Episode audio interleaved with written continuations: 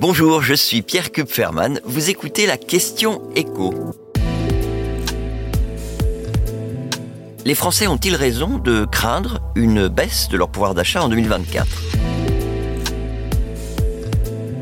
Pensez-vous que votre pouvoir d'achat va se dégrader l'année prochaine? À cette question, deux Français sur trois répondent oui, sachant que l'inflation a déjà fait reculer le pouvoir d'achat de bon nombre d'entre eux. Si on regarde l'évolution sur deux ans, entre la fin septembre 2021 et la fin septembre 2023, à la fois des prix et des salaires de base, hors éventuelle heures sup et primes.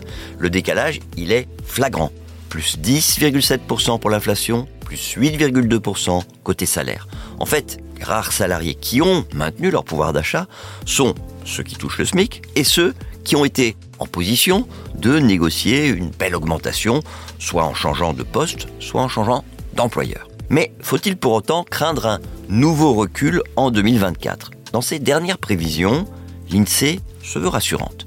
Selon ses experts, sauf événement géopolitique qui ferait à nouveau flamber les prix du pétrole, l'inflation va reculer. On devrait être un peu au-dessus des 2,5% dès le mois de juin, alors que fin décembre, les prix sont 3,7% supérieurs à leur niveau de l'année dernière à la même époque. Et ce recul de l'inflation, il devrait être particulièrement sensible pour les courses du quotidien, puisque l'INSEE prévoit pour l'alimentation une hausse des prix qui passerait de 7,5% à moins de 2%. Ce qui veut dire clairement que certains produits vont voir leur prix baisser. C'est d'ailleurs déjà le cas pour les pommes de terre et la plupart des huiles dont les prix sont moins élevés aujourd'hui qu'il y a trois mois. Donc, l'inflation va baisser. Mais les salaires Eh bien, l'inflation prévoit un et là je cite les auteurs de ces prévisions, des versements massifs de primes de partage de la valeur. Fermez la citation. 2. Que les salaires de base vont augmenter plus vite que l'inflation sur les six premiers mois de l'année.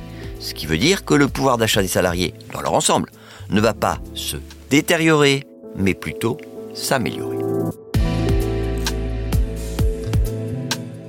Merci d'avoir écouté la question écho, le podcast quotidien pour répondre à toutes les questions que vous vous posez sur l'actualité économique. Abonnez-vous sur votre plateforme d'écoute pour ne rien manquer. Et si cet épisode vous a plu, bah, n'hésitez pas à laisser une note et un commentaire. À bientôt.